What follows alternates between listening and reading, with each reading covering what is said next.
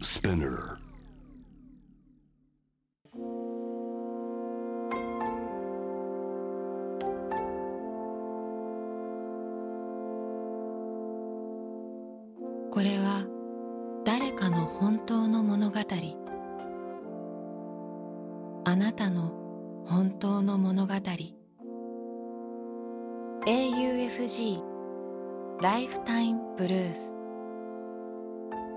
This program is brought to you by au フィナンシャルグループ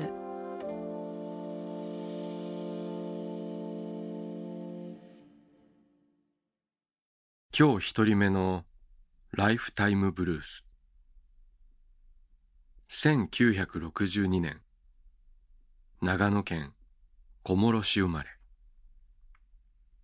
グラフィックデザイナーとして生きる彼の本当の物語。ドライブ・マイ・カー。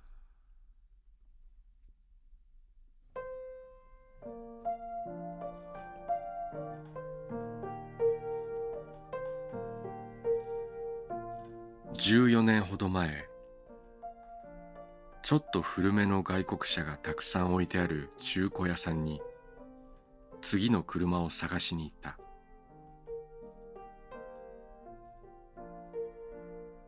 入り口付近にピカピカに磨いてある黄色い車が展示してあった。予算が合わないし走行距離は9万キロ。ちょっと古く感じるその車は最初から対象外だった。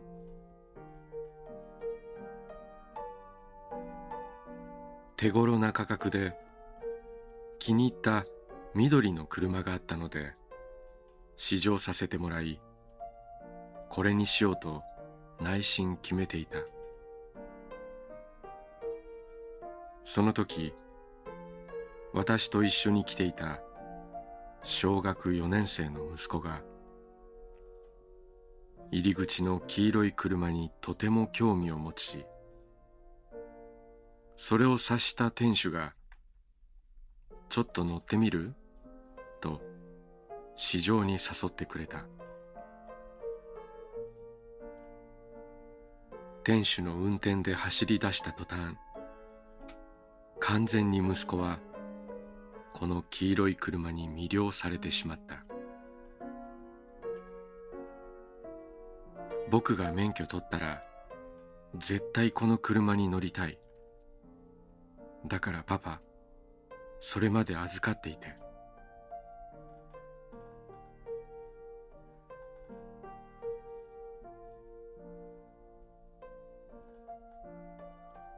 そして黄色い車は我が家の車になった。毎日通勤に使い家族でドライブにもよく出かけた。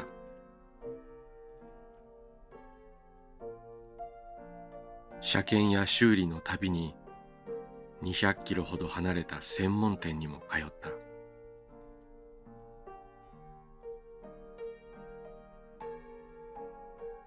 息子だけではなく家族みんなこの黄色い車が大好きになった。進学して千葉に行った息子のところにも黄色い車で頻繁に行った。ちょっとうるさくて乗り心地もちょっと硬い黄色い車は家族みんなで乗っても一人でドライブしても楽しい車だ。今息子が乗る黄色い車の走行距離は27万キロを超えた。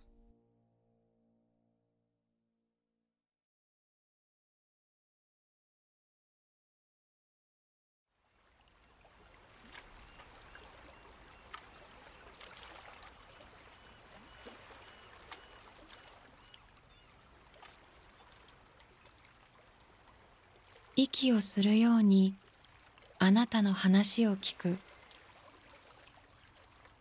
AUFG ライフタイムブルース今日二人目のライフタイムブルース1964年神奈川県生まれ。会社役員として仕事をする彼の本当の物語。柿の木さん。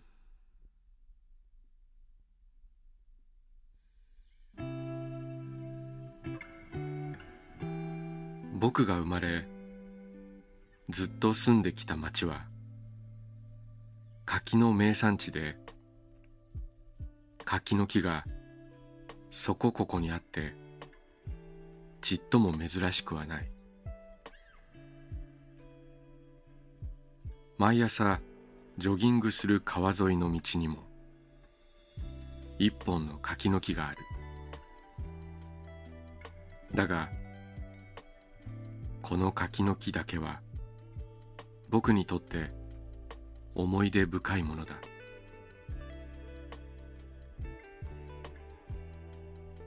僕が子供の頃その辺り一帯は畑でおじとおばが農業を営んでいた。河川敷が工事される前は畑が川の縁に面しており川の土手にその柿の木は生えていた。大きな柿の木だった気がする。両親が共働きだったので幼い頃僕はよくおじやおばに預けられ一緒に畑に出たものだった。と言っても僕は午前10時のお茶の時間のお茶やお菓子が目当てであり待ちきれなくて畑に着くなりお茶やお菓子をねだるという具合だった。その時お茶やお菓子を広げる場所は決まってその柿の木の下で小さな僕は真下からその柿の木を見上げたものだった。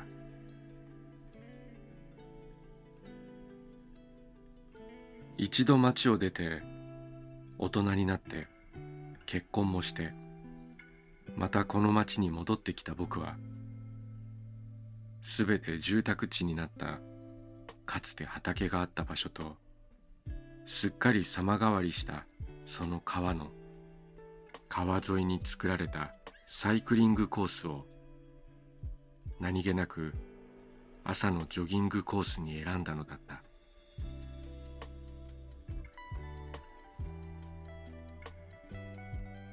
ある朝走っているとそのサイクリングコース沿いのとある家の塀から突き出している。短く剪定された柿の木が実はあの時の柿の木であることに気づいた。以来僕はその木を柿の木さんと呼ぶようになり毎朝柿の木さんの前を通るたび心の中で声をかけるようになった。だいぶ葉っぱがついてきましたね。花が咲きましたね。実がなってきましたね。時には仕事上の悩みを心の中でつぶやいたり。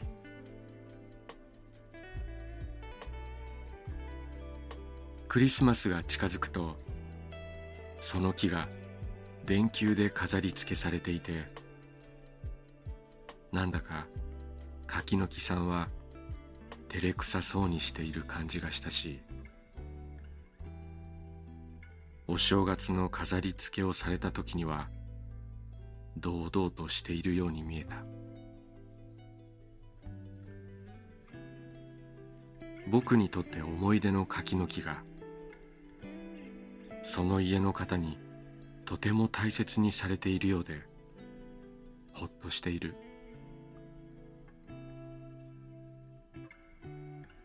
おじもおばも亡くなり今はもう柿の木の下でお茶を飲むことはできないけれど。今日も50をとうに過ぎた僕が道を走りながら一瞬子供の頃に戻るような気がして心が少し温まるのである。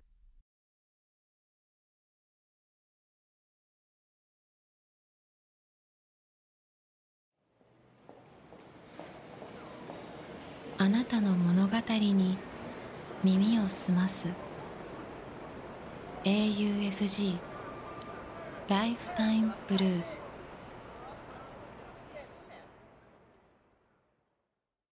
今日三人目のライフタイムブルース。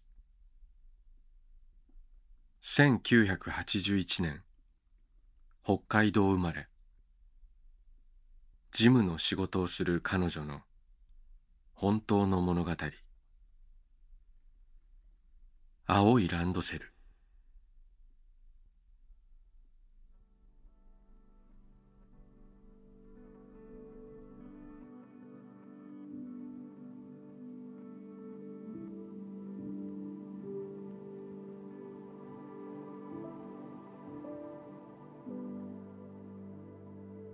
幼稚園の頃から女の子だからとピンクや赤リボンフリルスカートなどを押し付けられるのが嫌だった。ジェンダーという言葉などない時代だった。幼稚園では毎日青や緑黄色のブロックで遊んでいた。来年から小学生になるというある日。ランドセルのカタログに青いランドセルの写真が載っていた。これが欲しい。私は母親にそう言った。母は青いランドセルが買えるか聞いてくれた。女の子はダメ。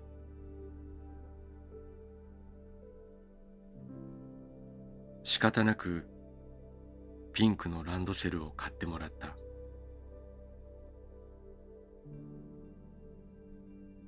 今では女の子が水色でも緑でもどんな色のランドセルでも背負っているのが普通になった。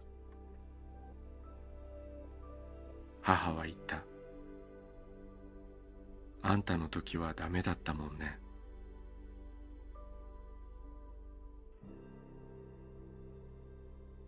子供たちの未来の世界にランドセルの色と同じだけ多様性や自由があるだろうか。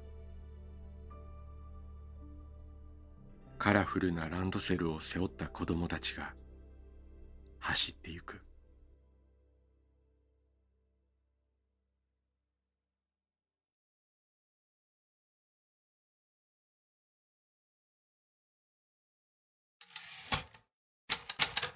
「AUFG ライフタイムブルース」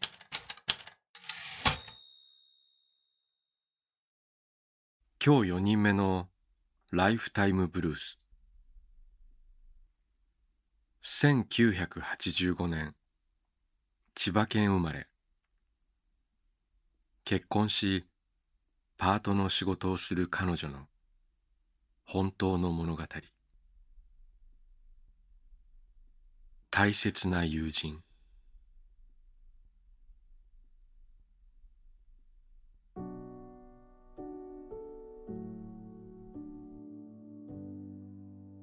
おととしの11月の終わり。大好きな友人が亡くなった。34歳だった。病気が分かったのは彼女が30歳になる時だった。病気が悪化するまで私は彼女と今まで通りに過ごした。住んでいる場所が少し離れているため急に会うことはできなかったけれど波長の合う私たちは予定を合わせてよく一緒に出かけた。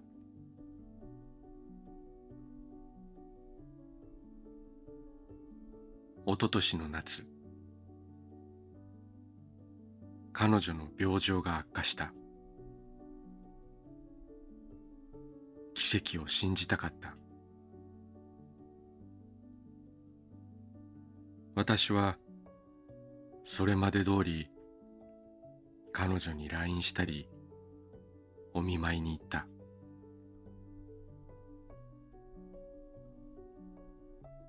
秋の終わりにその日が来てしまった。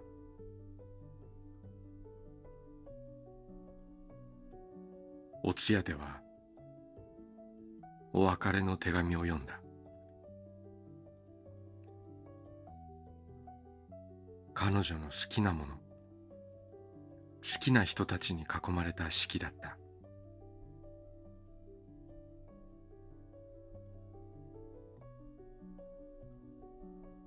お葬式は躊躇して行けたけれど辞退してしまった。行けばよかったかなと後悔している反面お見送りは家族に任せようという気持ちもあった。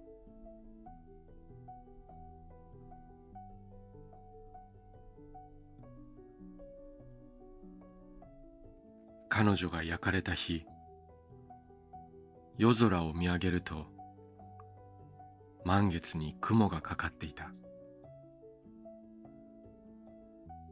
ぼーっと見ていると雲が移動した。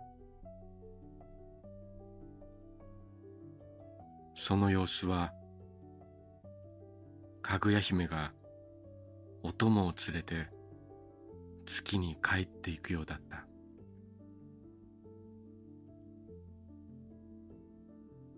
しばらくすると雲のない満月の空になった。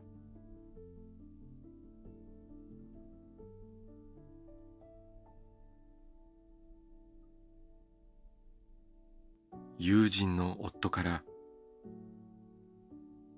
とっても骨太だったと LINE が来た時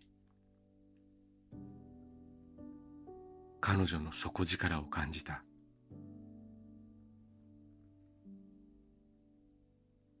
彼女はあと一週間と言われてから3ヶ月以上生きた。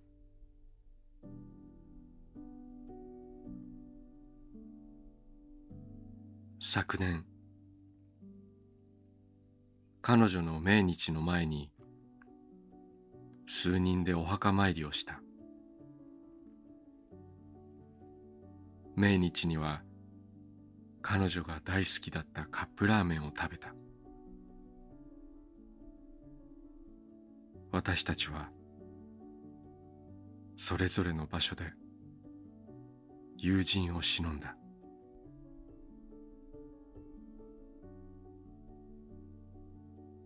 今年も秋になりあの日が近づいてくる。女の分岐点である30歳で病気になり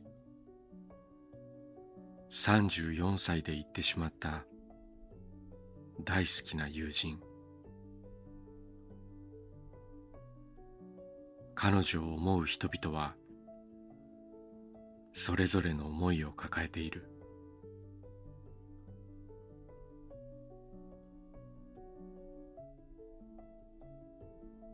私は秋が深まるごとに彼女のことを思い出す。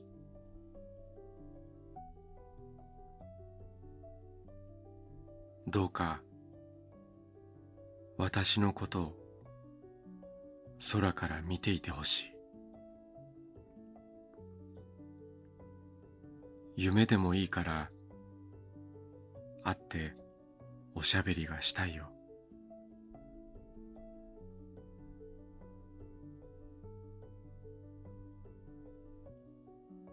今年私はどんな気持ちでカップラーメンを食べるのだろうか。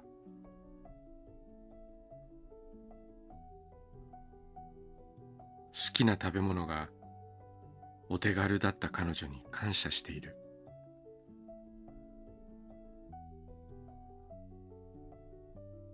カップラーメンは私にとって力をくれる食べ物にもなっている。友人が好きだったあの味に救われる「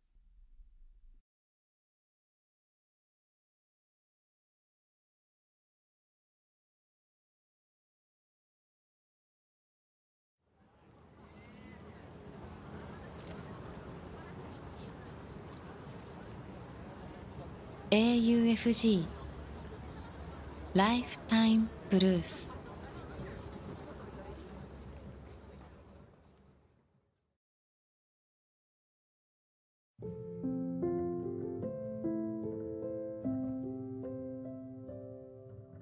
小田切城のナビゲートでお送りしてきました。AUFG ライフタイムブルースいかがだったでしょうか？この番組では皆さんからのライフタイムブルース人生の物語を募集しています。物語の条件は事実であること。ただそれだけです。短くて構いません。内容テーマスタイルすべて自由です。人生を変えた出来事。日々のちょっとしたこと。家族や友人。ペットの話。旅の思い出。何でも構いません。あなたがこれはちょっと紙に残しておきたいなと思うこと。を番組ホームページの投稿欄に書いて送信してください。今まで物語なんて書いたことがないという人も心配はいりません。LINE やメールをするように気軽に書いてみてください。送られた物語は必ずすべて目を通します。そして皆さんからの物語を毎週番組で紹介します。応募方法詳細は番組ホームページを見てください。AUFG ライフタイムブルースそれではまたここでお会いしましょう。小田切ジョーでした「